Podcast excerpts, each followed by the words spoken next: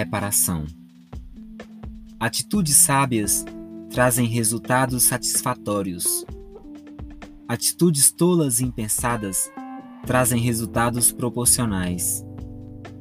Não podemos mudar o passado, mas podemos programar e reprogramar o futuro vivendo um presente de reparação.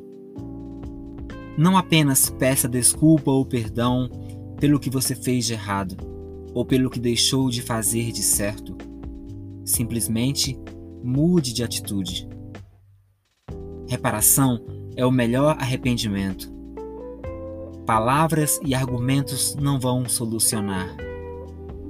É preciso, acima de tudo, ser transmutado e deixar transparecer a mutação que só o tempo remido provoca.